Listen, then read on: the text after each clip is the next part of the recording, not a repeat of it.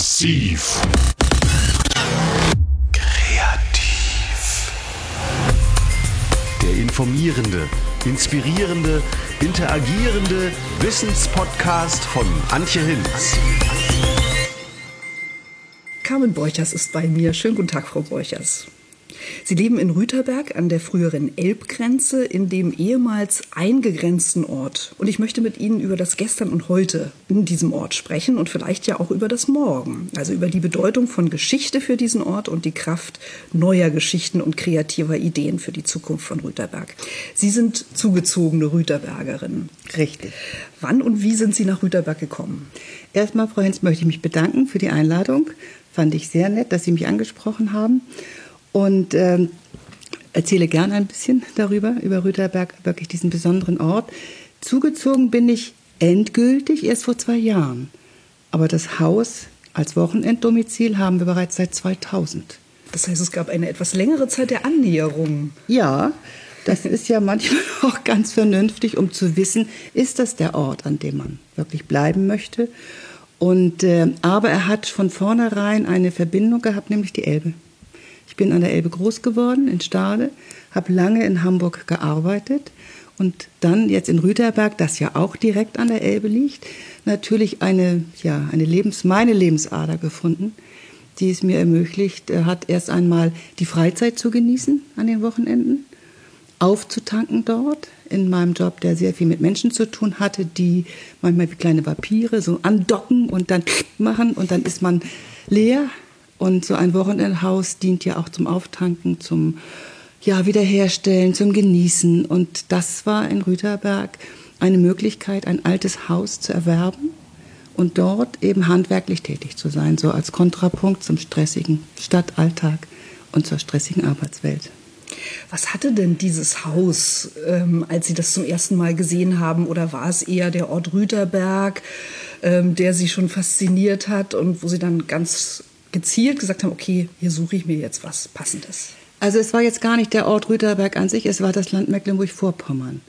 Wir haben Freunde, die an der Grenze zum Brandenburgischen leben und sich in Mecklenburg schon vor ein paar Jahren vorher ein altes Haus gekauft hatten, in dem wir ein paar Mal zu Gast waren und festgestellt haben, dieses Land hat was Besonderes. Es hat eine Weite, es hat eine Stille, es hat Menschen, die eher zurückgezogen sind, was wir erstmal auf die Grenze geschoben haben, aber das hat sich dann anders herausgestellt. Aber es war einfach die Möglichkeit, hier einen, einen Ort der Stille zu finden, in der Natur, in einer unendlich schönen Natur. Und wir haben dann äh, überlegt, erst gesucht am äh, Wasser wollten wir unbedingt sein. Und die Nordsee war zwar dicht dran, aber schwer zu erreichen über die schrecklichen Bundesstraßen. Die Ostsee war übervölkert. Und in Hamburg selber irgendwo an der Elbe etwas zu haben, ist einfach unerschwinglich gewesen. Und dann haben wir gesagt, okay, irgendwo, es muss Wasser dabei sein. Und dadurch hat sich Rüterberg dann ergeben, als dann die Maklerin, die wir mal hm, kontaktiert hatten, sagte, ach, gucken Sie doch mal in Rüterberg vorbei, da habe ich auch ein paar Objekte. Und das war also lieber auf den ersten Blick. Was wissen Sie denn über das Haus? Welche Geschichte hat das Haus, in das Sie gezogen sind? Das Haus hat, ist 1889 erbaut. Also schon hatte etliches auf den Puckel, auch als wir es kauften, hatte es noch das Originaldach. Und es hat mehrere Generationen erlebt, wurde aber immer wieder weiterverkauft. Bis es dann, das fand ich am interessantesten, das erzählte mir der Nachbar, die Poststation wurde. Deswegen gibt es in unserem Haus, das direkt vom Eingang in die Küche führt, jedes, jede Tür, die in die anderen Zimmer führt, hat ein kleines Fenster. Man kann also von jedem Zimmer aus in die Küche gucken, die Poststation war. Und es hat also, was ich ganz schön finde, vor dem Haus einen Bügel, wo man das Postfahrrad früher äh, hinstellen konnte. Den gibt es also heute auch noch.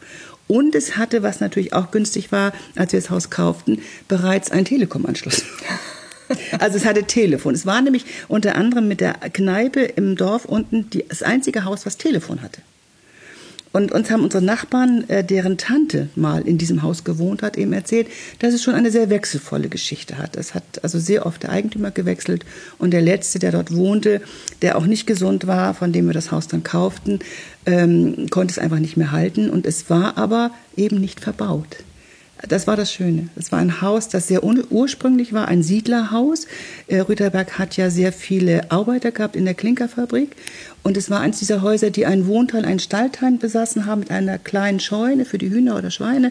Also es hatte eine sehr schöne Dimension, die für, wir sind zu zweit, angenehm war von der Größe. Es hat richtige Klinkersteine, die auch in Rüterberg gebrannt wurden. Und es war so, haben uns unsere Nachbarn erzählt, dass sie die selber gebaut haben, die Häuser, aber natürlich mit nicht so hochwertigen Klinkern. Also sie kriegten wohl preiswert Klinker, die dann aber, ähm, das ist der Hamburger Stein heißt es, der ist kleiner als die anderen Klinker, aber hat dafür eine schöne gelbliche Farbe zum Teil. Und dadurch ist mit der hellen Verfugung das Haus ganz hell und freundlich. Denn nur die Jahreszahl des Hauses ist in dem dunklen Klinker eingelegt, den es auch in, ähm, im Schieler Haus in Hamburg gibt. Aber das Haus selber hat also die klassische Aufteilung, Küche und äh, so zwei kleine Stuben gehabt und diesen großen Stallteil, den wir dann aber ausbauen konnten, um dort zum Beispiel Ausstellungen zu machen und so weiter und zu leben. Aber es war sehr ursprünglich noch. Also die Aufteilung ist so geblieben in dem Haus. Ist Ihnen das auch wichtig, dass Sie in so ein geschichtsträchtiges Haus, will ich es mal nennen, gezogen sind, das eben schon das ein oder andere miterlebt hat? Also ich fand das ganz wichtig, als ich das Haus betrat und diesen Menschen traf, dass es eine gute Atmosphäre hatte. Ich kam in das Haus und habe gedacht, ja, hier haben viele Generationen gelebt. Man hat es so gesehen, das war verwohnt, aber es hatte einfach ein sehr schönes, eine sehr schöne Atmosphäre, weil es auch nicht verbaut war. Es hatte noch die alten Lehmwände, es hatte also ganz viel Ursprüngliches und das fand ich schön und das wollten wir auch bewahren. Das war uns wichtig, so den Charakter des Hauses. Von außen haben wir die alten Fensterläden wiederherstellen lassen. Wir haben das Dach auch so bauen lassen, dass es eben keinen Überstand hat, wie es heutzutage ist, sondern in dem alten Stil haben wir so viel wie möglich versucht zu erhalten oder wiederherstellen zu lassen. Weil ich finde, das ist ein, ein so schönes, kleines, charakteristisches Haus für Rüterberg weil viele der Häuser, die gekauft worden sind, dann so modernisiert wurden, dass sie eigentlich gar nicht mehr wiederzuerkennen sind. Und ich finde, wir haben so schöne Verzierungen am Giebel und die haben wir also alle auch wiederherstellen lassen. Und das war mir wichtig, ja. Es, es hat also auch was, finde ich, mit dem Dorf selber zu tun das äh, zu erhalten, dieses, dieses ja, kleine Gesichtchen eines Was sind Hauses. das für Verzierungen oder sind das auch richtig Inschriften? Nein, es sind einfach nur sehr schön, schön gemauerte Verzierungen dass sich jemand also Gedanken gemacht hat, mit sehr, wenig Mitteln äh, ja etwas handwerklich Schönes herzustellen. Und das zu erhalten, finde ich wichtig. Sie haben gesagt, dass Sie auch die Natur dort sehr zu schätzen wissen. In Rüterberg speziell gibt es eine Tongrube. Am Ortseingang wurde dieser Ton auch mal zu gewerblichen Zwecken abgebaut? Ja, es war ja genau die Tongrube, die gebraucht wurde, um die beiden Klinkerfabriken in Rüterberg zu bedienen. Die wurden von dort aus über den Lorenweg, der quer durch den Wald ging, bedient. Und als dann die DDR-Grenze kam und also ganz viele Häuser auch geschliffen wurden, wurde auch diese, äh, wurden die Klinkerfabriken zugemacht. Das heißt, der Lorenweg wurde abgebaut und die Tongrube ähm, lief voll Wasser. Es hat mehrere Quellen dort gegeben, sie ist ungefähr 15 Meter tief. Und ähm, die lag erstmal brach und wurde als Müllkippe benutzt für die Rüterberger. Und ähm, das Problem war, dass als das dann äh, einen Förderverein gab, der sich über, der überlegt hat, was machen wir mit der Natur, die rundherum ist, können wir das irgendwie erhalten? Und das Land zurückgegeben wurde an den ehemaligen Klinkerbesitzer, der nämlich, äh, an den Ziegeleibesitzer, der wurde ja enteignet seinerzeit. Nach der Wende bekam er alles wieder. Und auch das Gebiet um die Tongrube war ja seins, war sein ähm, Eigentum. Und er hat es dann für einen symbolischen 1 Euro an den Förderverein verkauft, um sozusagen das zu retten, auch für das Dorf als Treffpunkt für die Menschen, die dort leben oder auch um die Nähe zur Natur irgendwo zu bewahren? Was? Also ich denke mal, es hätte ja, das Biosphärenreservat war ja auch dran, sozusagen dieses Gebiet zu erwerben und dann hätte es für die Rüterberger nicht mehr diesen Zugang gehabt. Wir haben ja dort früher eine Angelmöglichkeit gehabt, das haben wir jetzt eingeschränkt, weil es doch nicht so vorteilhaft ist, aber es ist natürlich ein wunderbares Biotop und wir haben dort auch ähm, ähm, Tafeln aufgestellt, dass es so ein kleiner Lehrpfad ist, dass man sieht, was gibt es dort für Insekten und für Tiere und so weiter, so dass das ein wunderschöner Rundweg ist, der allen zur Verfügung steht. Die Rüterberger waren jetzt nicht so ganz begeistert davon, dass es in einen Verein ging. Und es ist auch leider kein einheimischer Rüterberger dabei, weil also das Angelverbot hat doch sehr getroffen, weil angeblich haben dort Menschen Fische hineingesetzt und durften die jetzt nicht mehr rausholen. Also da ist und das ist auch so ein Problem, dass man da nicht miteinander spricht. Also da ist leider und das finde ich so schade. Es ist eben nicht das dieses und miteinander, sondern es ist das oder einheimisch oder zugezogen, fremd oder nicht fremd und nicht zu sagen und. Man könnte ja auch gemeinsam in der Elbe angeln gehen dann. Zum Beispiel, ja. Wie viele Einwohner hat denn Rüterberg heute? Und weil Sie gerade sagten, einheimische Zugezogene, wie hat sich das Verhältnis verändert? Das Verhältnis hat sich sehr stark verändert in der letzten Zeit. Also man kann fast sagen 50-50 inzwischen. Aber was ich sehr schön finde, es sind jetzt nicht mehr so Menschen, die wie ich in einer, in der dritten Lebensphase sind, sondern es ziehen junge Leute dazu. Es, äh, wir haben jetzt wieder ein junges Paar, was mit Kind kommt, was wunderbar ist, dass das Dorf sich belebt. Und das heißt, also es sind jetzt aber auch schon Menschen, die hier groß geworden sind, die weggegangen sind und wieder zurückkommen. Also die schon auch zu schätzen wissen, dass dieses Dorf eine Besonderheit hat, aufgrund der Lage und der, der die Geschichte mal, während der DDR und der ja, Grenze. aber auch die, die Naturnähe. Also es ist, liegt ja einfach günstig. Man ist schnell äh, hier in Dannenberg, in Dömitz oder wie auch immer. Und, und es ist natürlich die Elbe. Das ist ein Zugpferd. das ist so eine Art Schnittstellendorf eigentlich, ja, ne, wenn man ja, so will. Ja. Werden neue Häuser gebaut in Rüderberg oder ziehen die neu hinzugezogenen in alte Häuser? Erstaunlicherweise haben wir inzwischen ein, wir haben ein kleines Neubaugebiet. Da durfte jeder bauen, so wie er wollte, was ich so ganz spannend finde. Das ist ja auch nicht so ganz unge also gewöhnlich. Und dann ist es aber so, dass tatsächlich Baugrundstücke verkauft worden sind und richtig neu gebaut wird. Und das ist etwas, wo ich manchmal denke, hm, da wünschte ich mir schon, dass sich mal jemand das Dorf anschaut und sagt, ja, was ist eigentlich hier der Stil des Dorfes? Und könnten wir den bewahren? Da hätte ich mir schon gewünscht, dass es manchmal dann doch jemand gäbe, der sagt, also so eine weiße Villa ist eigentlich nicht so passend für das Dorf. Wir sind eigentlich hier eine Klinkergegend. Und das ist ja auch, was ich an dieser, an dieser Gegend überhaupt liebe, an der Elbe, ob das die Griese-Gegend ist. Die haben so schöne Bauten zum Teil, wo man nur sagen kann, Kompliment. Was habt ihr für schöne Häuser? Und wenn wir dann so eine moderne weiße Stadtvilla dahin kriegen ins Dorf, ist das eigentlich Ja, gerade wenn es noch so diese Anbindung an ein altes Klinkerwerk gibt, Ja. ne, dann ist die Identifikation natürlich auch eine ganz andere. ja, ja. Jetzt gibt es eine neue Idee, die vielleicht auch ähm, dazu beitragen soll, dass eben Alteingesessene mit neu zugezogenen ein bisschen stärker zusammenwachsen. Das ist ähm, ein neues Gemeinschaftshaus, was entstehen soll. Mögen Sie darüber was erzählen? Was hat dieses Haus für eine Geschichte und welche Ideen gibt es dafür jetzt? Sicherlich hat Herr Schmechel ein bisschen darüber schon erzählt. Es ist das ehemalige, die ehemalige Schule des Hauses, äh, des Dorfes und ähm, ist dann als Gasthaus mal umgewandelt worden und äh, von verschiedenen Familien betrieben worden, aber nie mit einem besonders glücklichen Händchen, muss ich dazu sagen. Obwohl die Rüterberger sehr gerne feiern. Sie haben, wir haben einen Feuerwehrverein, wir haben einen Karnevalsverein, wir haben einen Bootsverein und viele Geburtstage werden nach wie vor in nachbarschaftlicher Größenordnung gefeiert. Dafür bräuchte man immer einen Saal. Das war schon so schön, dieses Gasthaus zu haben. Es hat aber durch ganz viele unglückliche Umstände dazu geführt, dass es jetzt seit mehreren Jahren geschlossen wurde. Und wir also keinen Pächter finden, weil als wir eingemeindet wurden in, nach Dömitz, jetzt gehören wir zur, zur Gemeinde Dömitz, hat die Stadt versucht, einen Pächter zu finden und es gelingt ihnen aber nicht. Und da haben wir gesagt, äh, bevor das Haus verkauft wird und uns sozusagen der Mittelpunkt des Dorfes, den dieses Gasthaus nämlich gebildet hat, genommen wird, überlegen wir es als Dorfgemeinschaftshaus zu betreiben, weil es immer an Seelen für diese Feiern auch fehlt. Und es sind ja, was ich noch viel wichtiger finde, es sind ja auch Relikte dort verwahrt in der kleinen Heimatstube, die es auch, äh, finde ich, wichtig machen, dass dieses Haus öffentlich ist. Welche Relikte sind das? Welche Das Geschichte sind- erzählen die?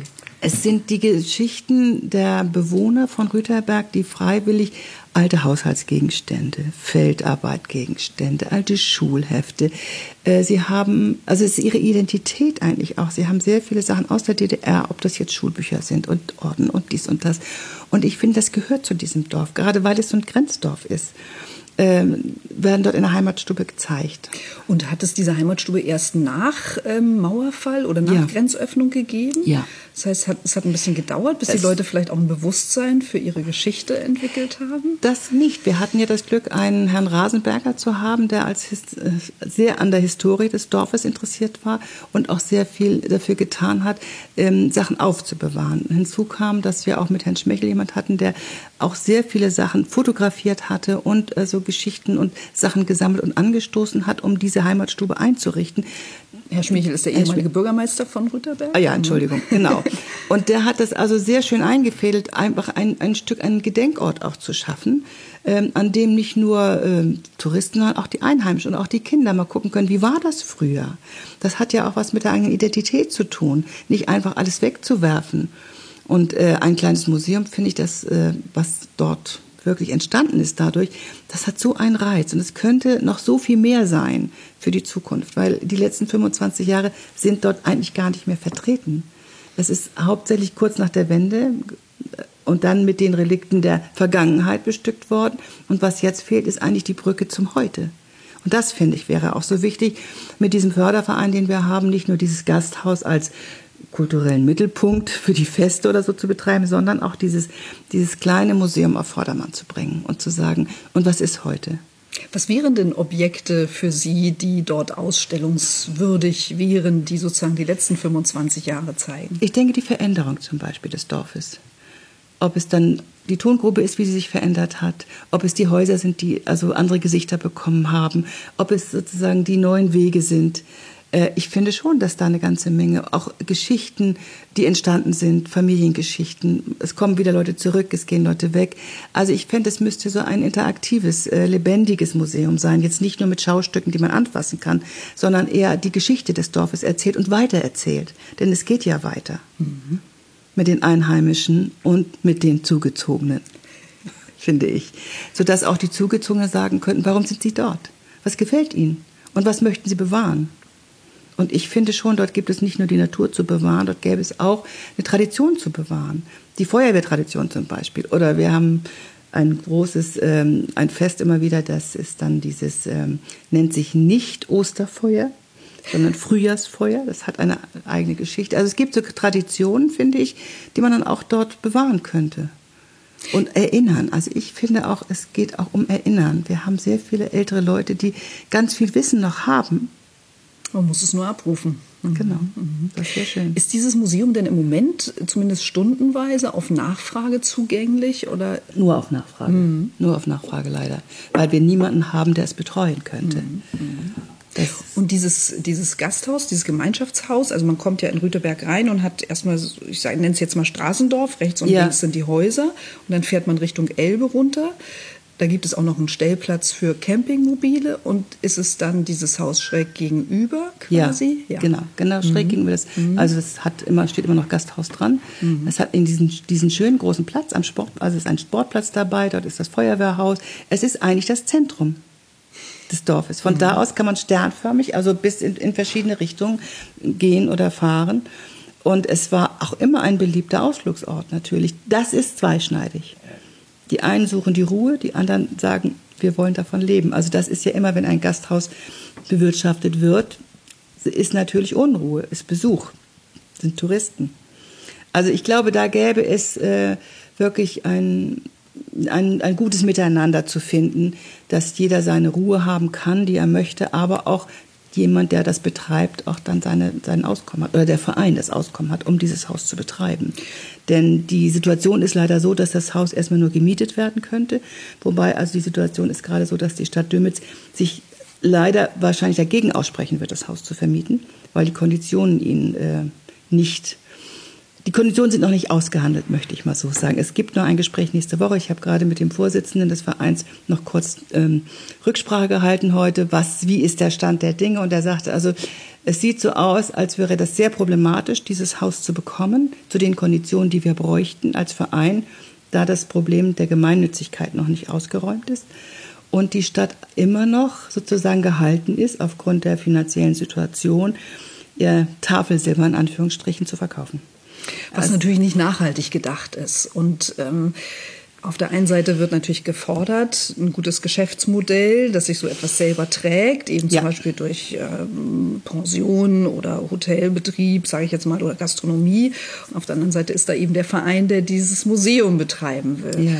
Aber ich denke, da, ja, da muss, müssen Nutzungsmöglichkeiten gefunden werden, die sozusagen diesen Spagat äh, hinbekommen. Und da ist, finde ich, wieder das Problem, dass man nicht miteinander spricht. Dass man sich sagt, okay, wir setzen uns jetzt alle an einen Tisch, wer hat eigentlich welche Ideen? Und ich glaube, das ist oft das größte Problem auch in diesen Dörfern. Dass der eine sagt dies, der andere sagt das und keiner sagt, Leute, kommt, setzen wir uns mal an den Tisch. Es verbindet sich eigentlich nur dass die Dorfgemeinschaft, wenn Not ist. Aber Wie das bei ist, der ja, Flut. das ist ja eigentlich eine Ja, Notsituation. wenn, das sehe ich auch als Also, Notstand, aber genau. die Einheimischen sehen das nicht als Notstand, sondern die sagen sich auch, irgendwie kriegen wir das schon hin und wenn wir keinen Saal haben, dann bauen wir halt ein Zelt auf. Aber ähm, eigentlich wäre es schön, ich finde es ein Notstand, dieses Haus verfällt. Und das ist mitten im Dorf. Und das Dorf ist ein schönes Dorf, ein gepflegtes Dorf. Und äh, das Gasthaus, das leerstehende Gasthaus, ist leider ein kleiner, nicht so schöner Fleck. Vielleicht braucht es einen Moderator, der von außen kommt und da auch die, sage ich mal, rhetorische äh, Balance findet. Irgendwo da auch, sicherlich muss es auch einen Kompromiss geben ne? Ja. zwischen Ja. beiden Interessen. Die einen, die Ruhe wollen, die anderen, die eben auch den Ort beleben wollen und auch die Geschichte bewahren. Weil ich meine, Rüterberg ist eben durch diese deutsch-deutsche Geschichte auch ein ganz besonderer Ort. Und ich finde, er ist ja auch sehr lebendig durch die Vereine, die wir haben. Und dort sind junge Leute. Und die bräuchten wir eigentlich, die müssten der Motor sein, zu sagen, hallo, wir möchten gerne dieses Haus für uns alle.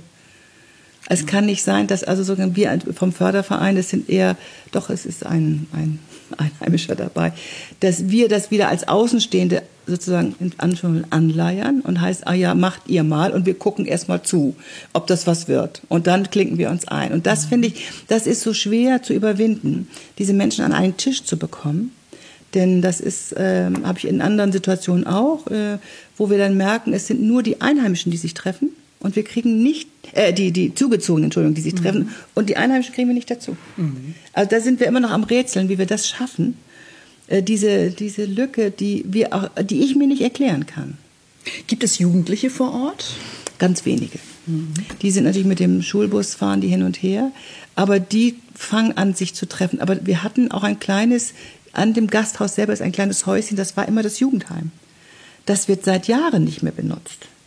Also das wäre jetzt so die Idee, eben jemanden zu finden. Kinder und Jugendliche liegen eigentlich allen am Herzen. Und ich will jetzt nicht sagen, die zu instrumentalisieren, aber die vielleicht mit ins Boot zu holen Ja. und sozusagen auch die Einheimischen damit an den Tisch zu bekommen. Und ähm, ich sag mal, so wie die Pfadfinder früher von Tür zu Tür gegangen sind und geklingelt haben mit einer Liste, wozu hättest du denn Lust? Was, Ja. was wäre dein Beitrag hier einzubringen, um eben Dazu sind es noch zu wenig. Zu Dazu sind es leider noch zu wenig Jugendliche.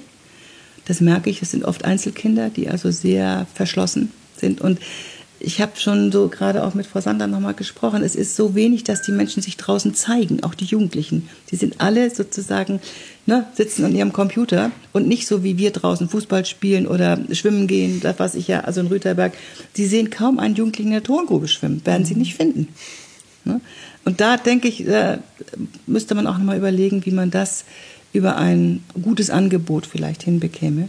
Die, denn auch die Feuerwehr braucht Nachwuchs und der Karnevalsverein leidet auch und da schwächelt auch etwas Absolut. sozusagen, Ja. ne, sodass diese Tradition leider auch dann verloren ging. Das wäre schon schade. Und das finde ich, gäbe es auch, wäre sinnvoll, das zu erhalten. Ne? ja, über Aktivitäten Ja. die Leute zusammenführen. ne? auf jeden Fall. Welches sind denn jetzt dann die wichtigsten Aufgaben, die zu übernehmen sind, wenn die Eigentumsverhältnisse oder die, die Mietverhältnisse geklärt sind? Also ist es zuerst mal die Bausubstanz vor Ort zu sichern? Ja. Und inwiefern muss man wahrscheinlich, also kann man das auch in ehrenamtlicher Arbeit zusammen bewältigen oder muss man, weil es vielleicht Auflagen gibt, ähm, sozusagen das aus professioneller Hand ähm, wiederherstellen lassen? Also ich glaube, da hätten wir das große Glück, dass wir sehr viele äh, jüngere Handwerker vor Ort haben, die auch bereit wären, das professionell zu machen. Und es ist jetzt nicht so marode, dass es also gänzlich irgendwie nicht, also auch finanziell nicht zu bewältigen wäre. Wir haben ja jemanden im Dorfe, der auch bereit ist, sozusagen da viele Sachen auch zur Verfügung zu stellen. Ein Bauunternehmer, der da also sehr rührig ist, auch schon andere Dinge gemacht hat. Also das wäre schon gegeben, dass äh, alle mit anpacken. Ich glaube, das Problem ist nachher zu sagen, wir haben ja vier Zimmer, die dort vermietbar wären. Wer macht das? Wer betreut das? Sozusagen, wer vermarktet diese Zimmer auch? Und äh, wer betreut die äh, Heimatstube? Mhm. Und wer macht auch das Außenrum? Ich glaube aber, dass alle, wir haben ja eine Versammlung gemacht und haben äh, beschlossen, dass wir das gerne möchten. Wir haben ja erstmal gefragt, ob überhaupt das sinnvoll ist. Das fand ich sehr schön, dass sehr viele Bewohner kamen und sagten, ja, wir fänden das schön, dass dieses Haus hier äh, zum Dorfgemeinschaftshaus gemacht werden würde und wären auch bereit, ehrenamtlich zu arbeiten, wobei das oft natürlich auch ältere Leute sind, die sagen, okay, so viel kann ich nicht mehr. Aber ich glaube auch, dass das äh, mit einem Plan und jeder kann ein oder zwei Stunden. Richtig. Das ist eine Sache der Organisation. Also ich glaube, das würden wir hinkriegen. Das so sehe ich man jetzt. das ja auch aus manchen äh, wieder aufgelebten Dorfkonsums ja, kennt, ne? die ja. auch stundenweise von ja. unterschiedlichen Leuten vor Ort dann betreut Und ich glaube auch nicht, dass es die, die Sache des Geldes wäre, sondern dass also viele bestimmt auch spenden würden und sagen, wir haben ja den Verein gegründet erst einmal ohne äh, Geld, also ohne Mitgliedsbeiträge, wo jeder gesagt hat, na ja, äh, wieso, ne, kann man doch machen.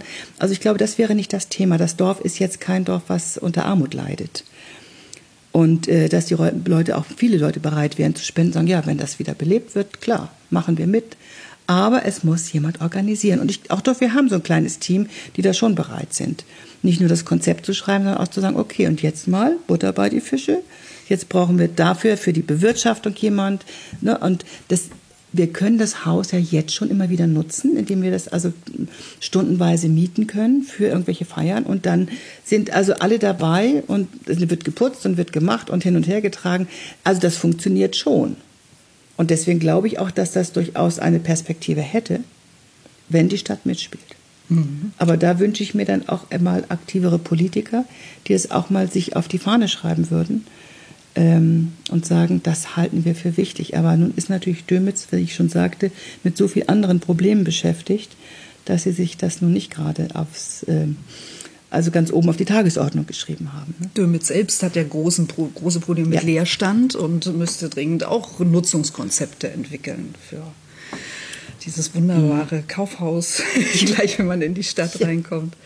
Ja, im Grunde genommen hat das ganz viel Potenzial in Rüterberg, sowohl nach innen, eben um die Bevölkerung stärker zusammenzuschmieden und auch nach außen, um Tourismus anzuziehen und auch ähm, neue Geschäftsmodelle zu entwickeln. Sie, Sie haben ja selbst auch ähm, ein Geschäftsmodell äh, für sich erschlossen, nämlich eine kleine Elbgoldmanufaktur, die wunderbare Marmeladen, Konfitüren, Chutneys ähm, sozusagen vertreibt. Also wie wichtig sind denn auch ungewöhnliche Geschäftsmodelle, mit denen man sich gerade in ländlichen Regionen auch unabhängig macht, so ein bisschen von den also ich glaube schon, dass das einerseits ist, äh, es kommen viele Menschen, die nach Rüterberg erst einmal geschichtlich interessiert sind und dann nichts vorfinden.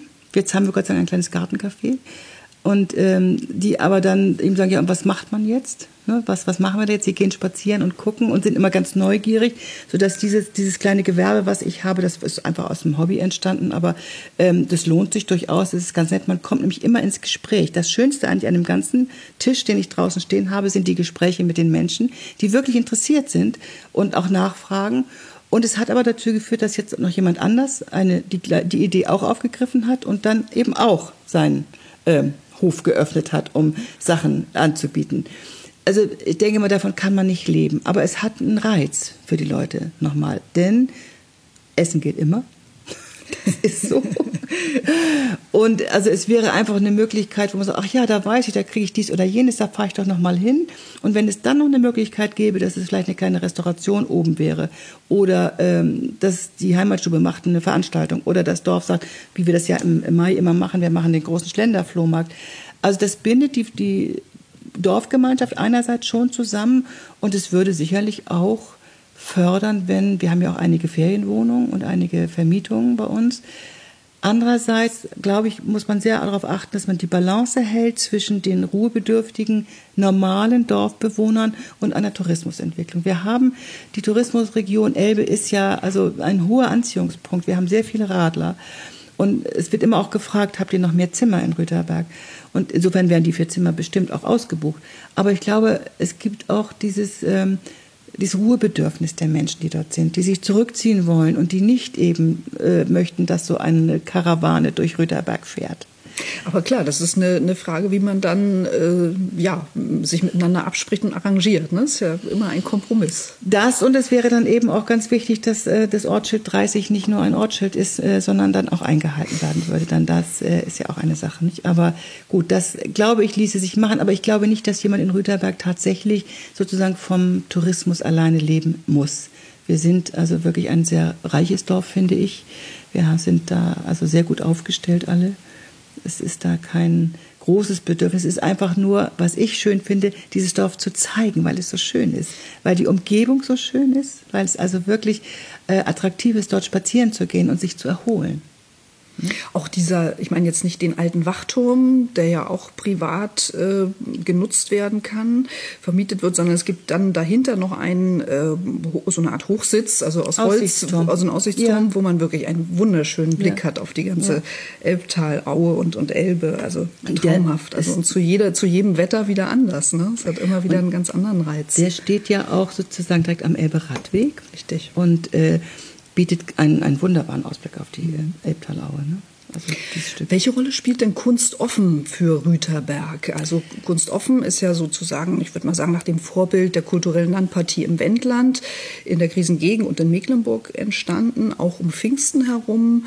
Ähm, ja, wo Kunsthandwerker ihre äh, Türen öffnen und sich über die Schulter blicken lassen, wo es auch kleinere Veranstaltungen, Konzerte gibt. Inwiefern ist Rüterberg in diese Aktion eingebunden? Sehr. Und zwar erstaunlicherweise durch die Zugereisten. Also es ist schon so, dass wir, leider haben wir jetzt einen Künstler verloren durch eine schwere Krankheit. Wir hatten immer drei bis fünf Punkte zu Kunst offen, wo wir dann die Häuser aufgemacht haben. Entweder waren es, wir hatten eins, zwei, drei Malerinnen, dann den ähm, Herrn, der jetzt verstorben ist, der eben so Skulpturen machte. Und, ähm, ach nein, und dann vorne die Töpferin, die Keramikerin, die auch ihre, ihr Atelier aufmachte. Und wir selber haben unser Haus auch aufgemacht, um Künstler einzuladen und dann kunstoffen sozusagen als Gastgeber zu fungieren. Das hat viele angezogen, die eben sagten, ach, in Rüterberg haben wir fünf oder sechs Punkte. Irgendwas wird uns bestimmt gefallen. Also das war ein ganz wichtiger Faktor. Wir haben Pfingsten unglaublich viel Besucher gehabt, immer. Das ist wirklich schön. Und dann haben wir also gemerkt, dass das also ähm, nicht nur, ein- ja, das ist nicht nur ein Wirtschaftsfaktor, es ist einfach auch ein Faktor, dieses Dorf noch bekannter zu machen. Und die viele, die sagen, ach, gibt's hier irgendwas zu verkaufen oder kann man hier wohnen oder so etwas. Das finde ich sehr schön, was einzige, der einzige Wehmutstropfen, den wir eigentlich alle haben, die dieses äh, mitmachen, dass die einheimischen Dorfbewohner nicht zu uns kommen dass selbst die Neugierde mal zu gucken, weil wir ja die Häuser aufmachen und die Gärten aufmachen, ach, wie wohnen die eigentlich? Das, also diese zurückgehalten, äh, ja, wie kann man das nennen, Scheu ist immer noch da, selbst nach so vielen Jahren, dass wir leider das nicht hinbekommen. Und das würde ich mir so sehr wünschen, dass da auch ein Miteinander wäre und auch zu, also die dort einheimisch sind, denn wir haben durchaus einen Künstler dort, der sich aber auch nicht traut, irgendwas zu machen. Vielleicht muss es ja eine Kunst sein, die aus den Bürgern heraus entsteht. Also nichts, was sozusagen von außen reingetragen wird, sondern ich denke da an die Deutsche Stiftung Kulturlandschaft. Die hat mal ein spannendes Projekt gefördert, das hieß Kunst fürs Dorf. Dörfer für Kunst. Und ähm, da sind Künstler von außerhalb für ein halbes Jahr in einen kleinen Ort gegangen und haben mit Kunstaktionen, mit künstlerischen Mitteln und mit Perspektivwechseln dafür gesorgt, dass die Bürger ja stärker ähm, zusammenwachsen und haben neue Impulse für das soziale Miteinander der Dorfbewohner gegeben. Also das ist vielleicht eine Möglichkeit, die sich auch auf Rüterberg übertragen lässt. Da gab es natürlich auch Widerstände am Anfang, aber es war eben was Niedrig Niedrigschwelliges, was versucht hat, jedem seinen Raum zu geben und dass jeder etwas von sich selbst damit einbringen kann. Insofern fände ich, wäre ja das Museum, das Heimatmuseum, eine wunderbare Idee, ja. Dass jeder erstmal überlegen kann, über seine Geschichte nachdenken kann und jeder trägt seinen Teil bei. Ne? Sich und, ausdrücken macht, kann. Man Ja. kann sich Ja. ausdrücken, trägt was bei oder Mhm, man macht doch eine gemeinsame Skulptur aus Dingen, Ja. die für Rüterberg Ja. wichtig sind. Das wollte ich gerade sagen. Also dieses Dorfgemeinschaftshaus wäre eine, eine Chance, wo sich jeder einbringen kann auf seine Art und Weise. Um das dann vielleicht zu dokumentieren und zu sagen, das ist jetzt so eine Gemeinschaftsaktion nochmal. Das könnte ich mir vorstellen. Also das wäre ein, ein das ist so ein bisschen Vision, die eigentlich auch dem Förderverein zugrunde liegt. Ne? So, wir, wir müssen, nicht wir müssen, sondern wir sollten gemeinsam Dinge machen. Und natürlich ist Kunst immer etwas Verbindendes. Und wenn man also diese Brücke über, überspringt und sagt, das eine ist Kunst, das andere ist Handwerk und wie auch immer, das ist ja immer der alte, der uralte Streit, dass ich finde, es geht gar nicht darum, jetzt was, wer weiß, wie Kunst zu nennen, sondern das gemeinsame Miteinander, kreative, schöpferische Tun. Ich glaube, das wäre eine Brücke, über die vielleicht auch manch ja, Einheimischer springen könnte. Ja, wenn es um sein Dorf geht. Ich glaube, es Ja. geht immer, es geht ja nicht um ihn persönlich. Also ich, ich respektiere das, dass sie also sehr distanziert so sind, aber ich glaube, wenn es um ein gemeinsames Ziel ginge, dass man dann manche aus der Reserve locken könnte, wobei man ja auch dann wirklich fragen muss, wollen sie das eigentlich? Sicher, man wird nie alle mitnehmen können. Also davon bin Nein. ich auch überzeugt, aber. Aber vielleicht die Vielleicht Jüngeren, die jetzt genau. kommen. Ne? Also ich glaube schon, dass das äh, immer ne, bis ins siebte Glied sozusagen braucht, bis eine Veränderung äh, schaffbar ist. Und wir vielleicht manchmal aus dem Westen, sage ich so ganz frech, etwas zu forsch sind in vielen Dingen und auch zu schnell etwas verändern wollen. Weil wir aus so einer schnelllebigen Zeit auch kommen, finde ich, wo man immer nur zack, zack sich anpassen musste, um auch zu überleben. Und deswegen finde ich es auch so schön, dort zu leben. Das ist ein anderes Tempo dort. Das ist eine Entschleunigung. Ja, ja, also es ist wirklich die Entdeckung der Langsamkeit. Ähm, das tut auch gut.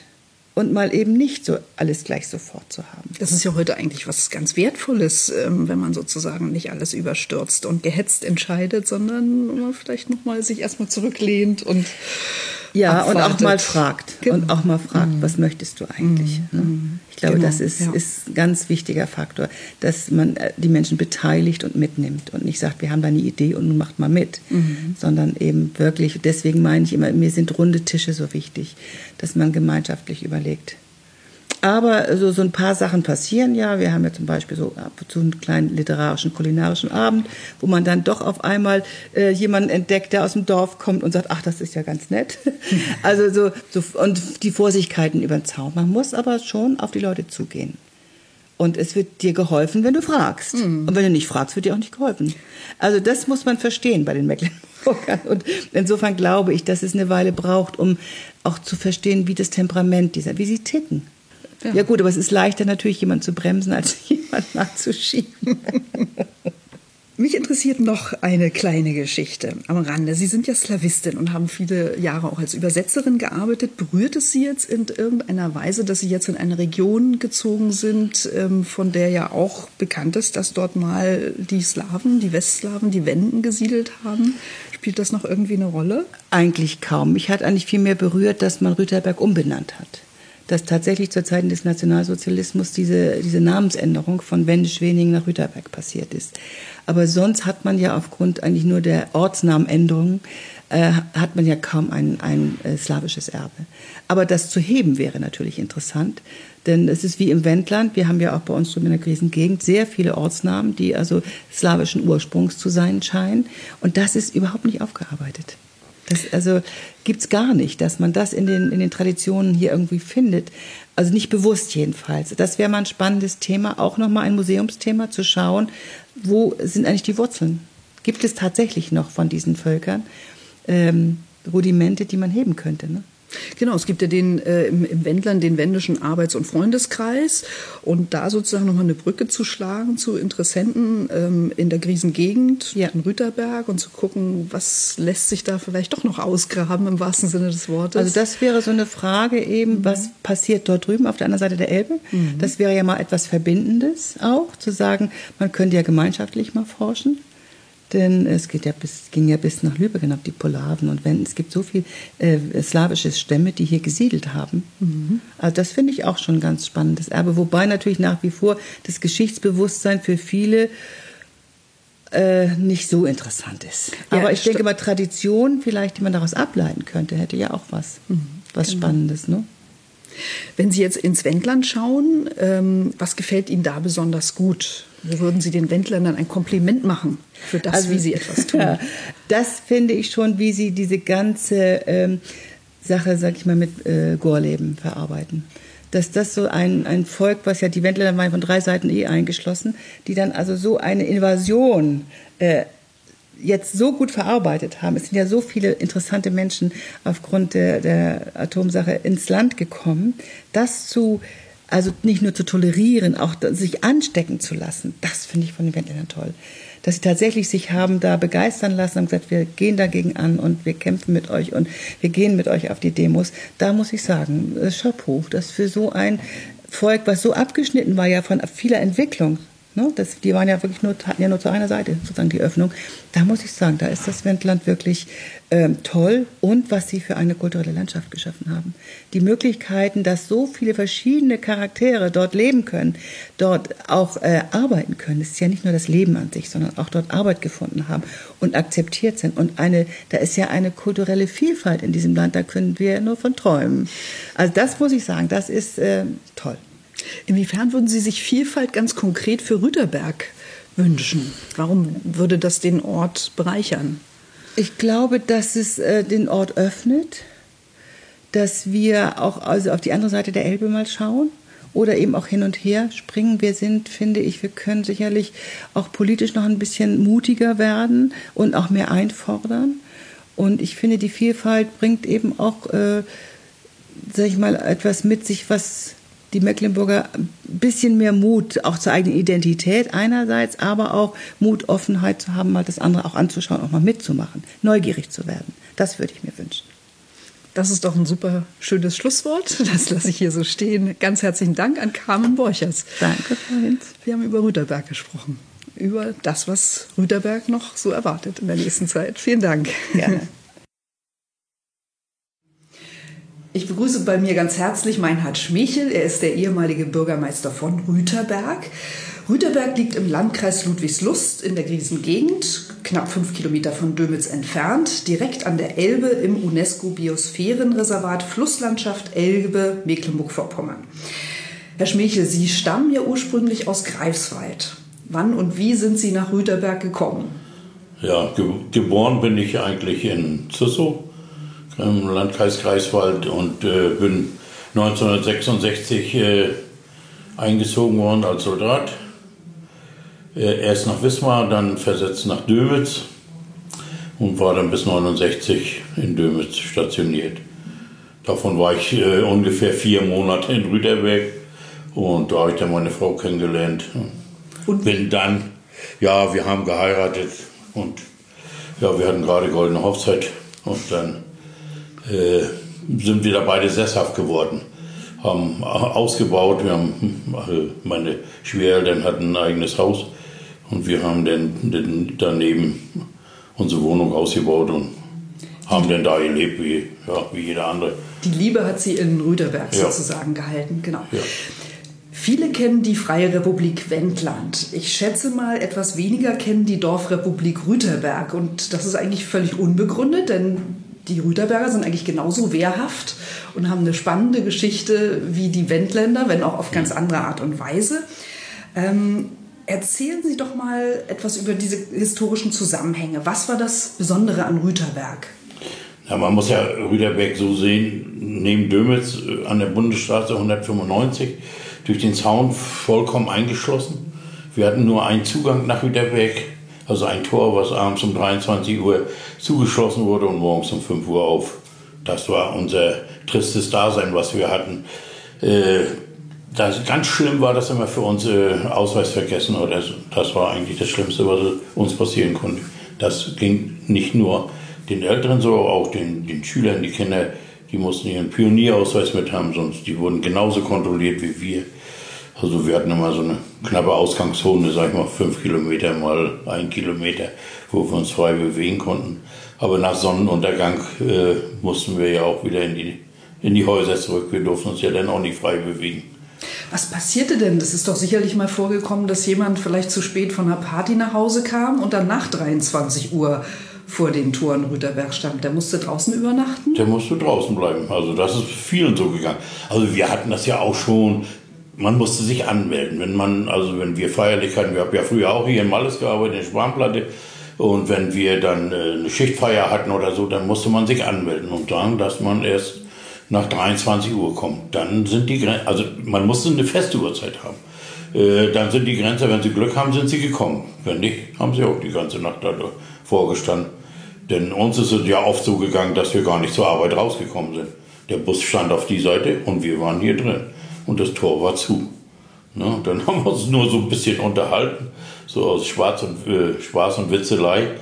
Aber das war schon ja, oft kurios. Ne? Das war schon gegenüber den Kollegen jetzt in der Schicht, jetzt wo man hier arbeiten muss, schon nicht in Ordnung. Weil ja viele aus Rüderbeck in der Spanplatte gearbeitet haben. Wir waren zu, zu guten Zeiten äh, zwölf Leute, die hier gearbeitet haben. Ne? Das heißt, es ist auch tagsüber vorgekommen, aus äh, nicht begründeten Ursachen, dass Ja. dann die, das Tor auch mal nicht morgens geöffnet wurde. Nein, das, die haben das die- vergessen. Das war manchmal um sieben noch zu.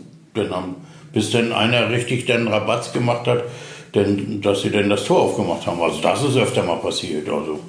Und die, ich sag mal, und die Melker, die mussten ja dann nachts um drei oder halb vier sind die rausgefahren. Die haben oft gestanden. Wenn wir dann um fünf kamen, dann standen die immer noch da. Dann sind die auch nicht rausgekommen. Also es war schon. Also das hat im Grunde genommen das ganze Alltagsleben auch äh, beeinflusst und beeinträchtigt. Ja, wir sind, denn man, man regt sich doch auch dann auf. Das ist doch eigentlich ganz normal, wenn sowas passiert. Warum sperrt man uns so ein? Warum? Ne, aber das war ja, das gab so viel Warum. Ne? Und äh, begründen konnte uns das ja auch niemand richtig. Wann haben die Kontrollmaßnahmen denn begonnen? Äh, in welchem Jahr in Rüterberg? Also ich bin, wie ich 66 hinkam, war das, war das alles noch offen. Es war noch kein, kein, kein Zaun, es gab nur spanische Reiter, wir konnten noch bis an die Elbe, man hat noch mit dem Zoll gewunken und all diesen Schikanen. Aber dann äh, wurde es ja angefangen, 67 hat man diesen Zaun gebaut, äh, bis 68 hat ja die Ziegelei ja noch, die Klinkerfabrik ja noch gearbeitet, weil dann ja immer noch die Schiffe angelegt haben und dann haben die ja Kohle entladen und Steine beladen. Aber das wollte man dann ja auch verhindern. Dann hat man uns ja erzählt, es gibt keinen Ton mehr in Rüterberg. Äh, wir mussten es ja glauben, was soll, blieb uns weiter übrig. Dann wurde dieses Tor immer, äh, dann geschlossen, dann wurde auch die Ziegelei abgerissen. Also dann war es schon, ja, manchmal sehr kriminell. Ne? Das war, Also Sie sehen den Zusammenhang tatsächlich zwischen der Schließung der äh, Fabriken, einiger wie der Ziegelei, und dem äh, Aufbau der Grenzanlagen. Nein, das, das würde ich nicht so im Zusammenhang. Äh, Eher sehe ich die, in dem Zusammenhang, äh, die Städte Dömitz, Beutzenburg, Lenzen sind ja aus dem Sperrgebiet. Hatte man ja vorgesehen, 1972 aus diesem Sperrgebiet zu nehmen. Und, und für Dömitz war es ja denn durch das Lehrerinstitut, dass sie ja 260 Studenten hatten, ein ein Bataillon mit 1000, äh, ich weiß gar nicht, 1500 Leute waren wir ungefähr, die mit drin waren, mit allen Kompanien dabei. Also einfach zu viele Leute, die in dieser Richtung Rüderbeck. Wenn man sich Rüderbeck mal auf der Karte betrachtet, rechts und links war ja schon Westen. Ne, also wir waren ja total eingeschlossen. Und um dieses zu vermeiden, dass so viele Leute nach, nach per Bahn, Bus nach, nach Dömitz kommen, hat man Rüderberg ganz zentral eingeschlossen. Alles kahl gemacht. Man hat äh, jahrelange Eichen, die uralt schon waren, schon über 100 Jahre, die haben sie alle abgesägt, dass, dass sie einfach Sichtfeld hatten, dass sie dann Richtung Elbe gucken konnten. Das ist einfach das so, darüber war das eigentlich so geschulden und gestunden, dass äh, Rüderberg so eingezäunt haben. So. Für den Alltag hat das wahrscheinlich auch bedeutet, dass man überhaupt nichts spontan entscheiden konnte. Also wenn Sie Besuch empfangen wollten, dann mussten Sie das ja eigentlich wochenlang vorher planen. Und wenn Sie selber vielleicht abends mal irgendwo hin wollten, mussten Sie auch genau überlegen, wie Sie wieder zurückkommen. Wissen Sie, ma- manchmal macht man sich einen Witz daraus, aber das ist so. Damals konnte ich mir meinen Besuch aussuchen, wann er kommen sollte. Jetzt kommt er, wann er will. Aber das sei nur da so daneben gesagt. Es, es war schon so. Also man musste sechs Wochen vorher beantragen. Also man musste schon genau planen auf den Tag und da musste man das genau. Und dann gab es ja bis neun, in 1980 so rund gab es ja nur äh, ersten Grades, also Geschwister und Eltern. Wird andere nicht. Ich war ja nur Soldat, meine Eltern waren ja und meine Schwester, die waren außerhalb. Also spontan einfach mal so hinkommen, das ging ja gar nicht. Dann gab es ja noch diese 5-Kilometer-Zone. Ich weiß ja nicht, ob Ihnen das nochmal so sagt. Der war ja früher der Grenzkontrollpunkt gleich hinter Heidorf. Also da war ja dann schon Ende. Das war eigentlich bis Dömes 10 Kilometer. Also man hat jetzt schon sehr groß äh, räumlich da abgesperrt. Also dass, wenn die da mal gekommen sind, dann mussten wir rausfahren. Also da, da ging geht gar nichts. Also ich sag mal, sechs Wochen vorher beantragen. So wie wir geheiratet haben, das ist auch mal so ein gutes Beispiel, was über Nichtbesucher kriegt, was ich dann nochmal dazu sage. Wir, wir, wollten eigentlich am 11. Mai 68 haben, ist unsere Tochter geboren, mussten wir das um eine Woche verschieben, haben meine Eltern und meine Schwester keinen. Die durften nicht einreisen. Dann haben die gesagt, ne, musst du beantragen. Aber ich sage, mein Gott, wie soll ich das beantragen? Wenn ich sechs Wochen warten muss, dann ist eh alles vorbei. Also sie haben das so nicht gemacht. Auch wie mein Schwiegervater gestorben ist. Keine Einreise, nicht mal zur Beerdigung, nichts gegeben. Sie wollten ja auch Rüderberg in den 70er Jahren aus dem Grenzgebiet rausnehmen. Also den ganzen Ort. Ich, ich sag mal, wenn wir vielleicht 120 oder 130 Leute gewesen wären, hätten sie für uns irgendwo im Hinterland einen Block hingebaut und dann hätte man die ganzen Rüderberge da reingemacht und dann wären sie dort losgeworden. Aber das hieße aber auch wieder, sie haben ein größeres Gebiet, was sie bewachen müssten. Ne, so haben sie ja, äh, sagen wir, durch die Einwohner, durch die Ausweisungswellen und alles, was äh, ringsherum so passiert ist, hat man uns ja sensibilisiert, dass wir ja schon gegenseitig aufgepasst haben. Wenn einer Besuch hat man schon gefragt, hast du Besuch, wie lange bleibt der und so weiter. Ne? Damit ein da nichts passiert. Aber Eine seltsame ehrenamtliche Tätigkeit, in ja. die Sie da sozusagen ja. gezwungen wurden, wenn man so will. Naja, ohne, und das habe ich ja damals auch nicht mhm. mitgemacht. Also ich war nie Polizeihelfer und nie Grenzhelfer, obwohl ich da so lange genug gedient habe. Aber dafür habe ich eigentlich genug Ärger gehabt vorweg und dann habe ich das alles eigentlich nicht gemacht. Dann stand die Wende kurz bevor und am 8. November ist in Rüderberg was Besonderes entstanden, nämlich die Idee der Dorfrepublik. Wie kam es dazu? Ja, äh, wir hatten ja einen Ortschronisten oder unser Schneidermeister, der ja viel äh, in die Schweiz gefahren ist. Und der hatte dann eine Versammlung beantragt, äh, dass das Tor aufgemacht wird. Sind ja viele über Ungarn und Tschechei, haben ja schon die DDR verlassen. Und dann hat er noch gesagt zu mir, weißt du, wir, wir müssen mal eine Versammlung machen und holen uns die alle ran. Da war der Landkreis und, und Offiziere der Grenztruppen, die waren da. Und unser Polizeipräsident, der war gerade 14 Tage im Amt. Und äh, wir haben dann die, also die eingeladen, alle sind auch wirklich alle gekommen. Und man muss ja mal rechnen, wir waren 140 Einwohner und 100 anwesend und rumort. Wir hatten gar nicht so viele Stühle, die haben überall gestanden und gesessen. Und es war schon ja, ganz schön Revolte. Man, ich musste da schon ganz schön aufpassen, damit das nicht außer Kurs läuft. Aber es ging alles soweit ganz gut. Und dann äh, haben die ja den Abend immer noch gesagt, nein, es bleibt alles so, wie das ist. Sie könnten den Schlagbaum nach Heidhof auch machen, der, der, der hat das gar nicht gestört. Wir wollten unser Tor haben, damit der Dömitzer, da wo er auch herkommt, einfach auch nach Rüderbeck kann, ohne dass er das beantragen muss. Aber das haben sie den Abend noch verneint und dann hat äh, Herr Rasenberger den Vorschlag gemacht, dann machen wir das, wie die Gründung der Urkantone der Schweiz gründen wir die Dorfrepublik.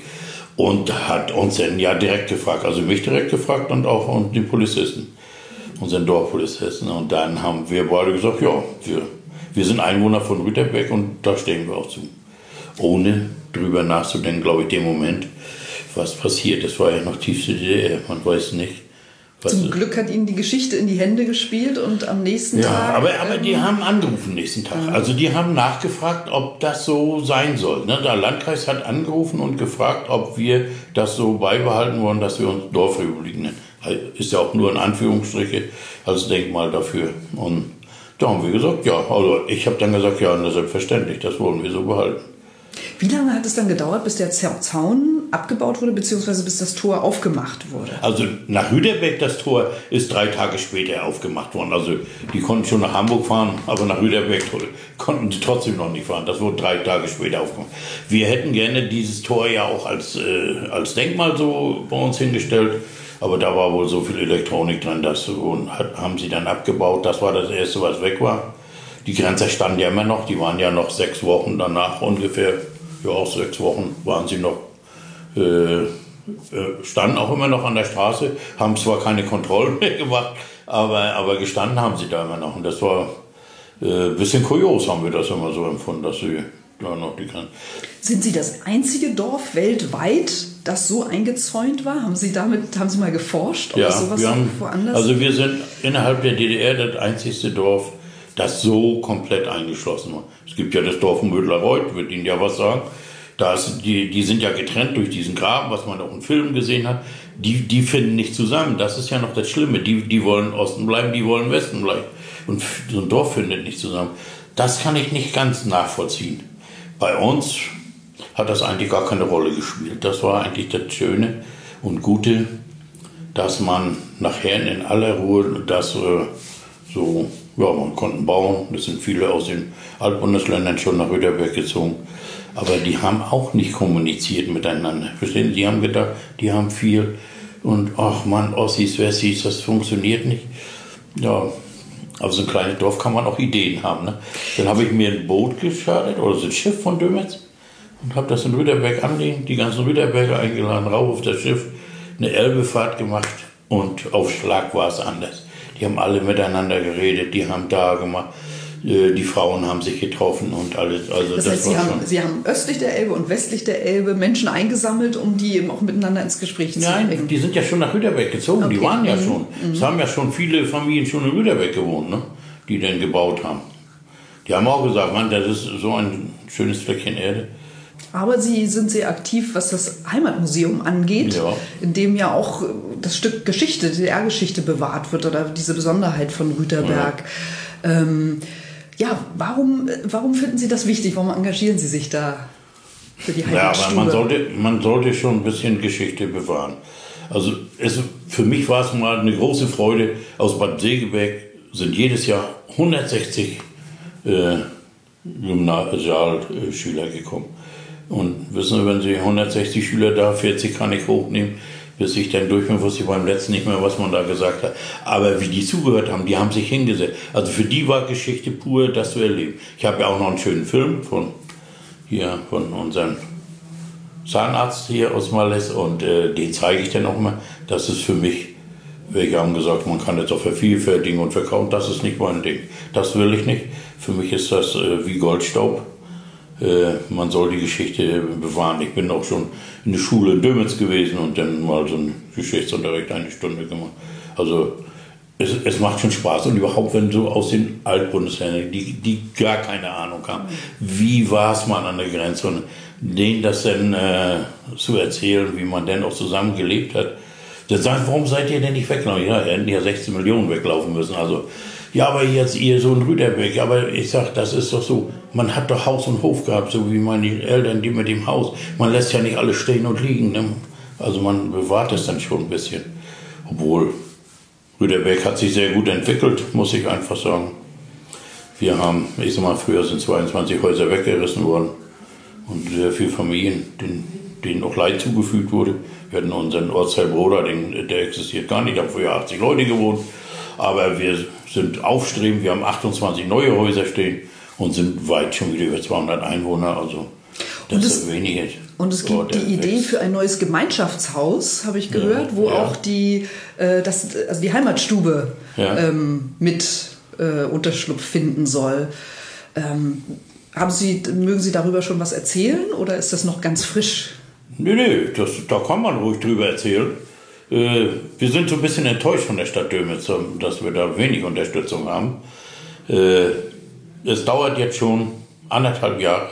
Sie haben uns noch nicht mal einen Vertrag vorgelegt. Und den sie uns vorgelegt, das, das konnte man nicht akzeptieren. Den haben wir wieder zurückgegeben. Wir haben mit den Bürgermeistern alles zusammengesessen und haben gesagt, das übernehmen wir, das und das machen wir.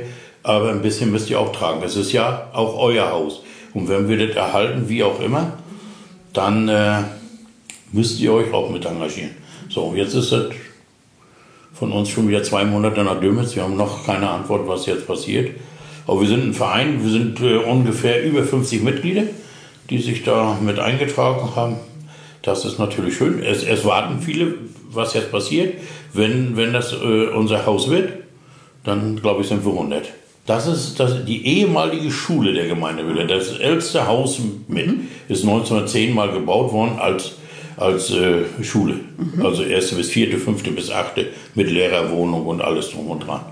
So, und das ist später dann mal äh, nach der Wende als Gaststätte ausgebaut worden. Und oben haben wir dann unser Museum mit drin und auf der anderen Seite Hotel. Wir haben ja vier Hotelzimmer, die eigentlich nutzlos rumliegen und das ist eigentlich so ein bisschen ärgerlich. Aber Bei der haben- Lage wir, ist das sehr schade, ne? Na, wir hatten sieben, sieben Kneipen habe ich schon da gehabt und alle wollten auf Schlag reich werden. Das funktioniert nicht. Ne? Aber wir denken mal, jetzt geht es vorwärts. Wir dürfen die ja wieder nicht nutzen, weil man das ja, man darf ja keinen Gewinn machen aus diesem Teil. Ne? Verstehen Sie? Also muss man das wieder einsame Wege gehen. Aber ich denke mal, das funktioniert.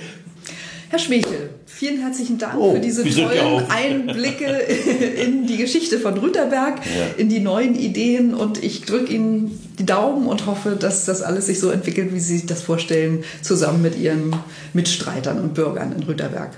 Ja, Meinhard klar. Schmechel, herzlichen Dank. Gerne, danke.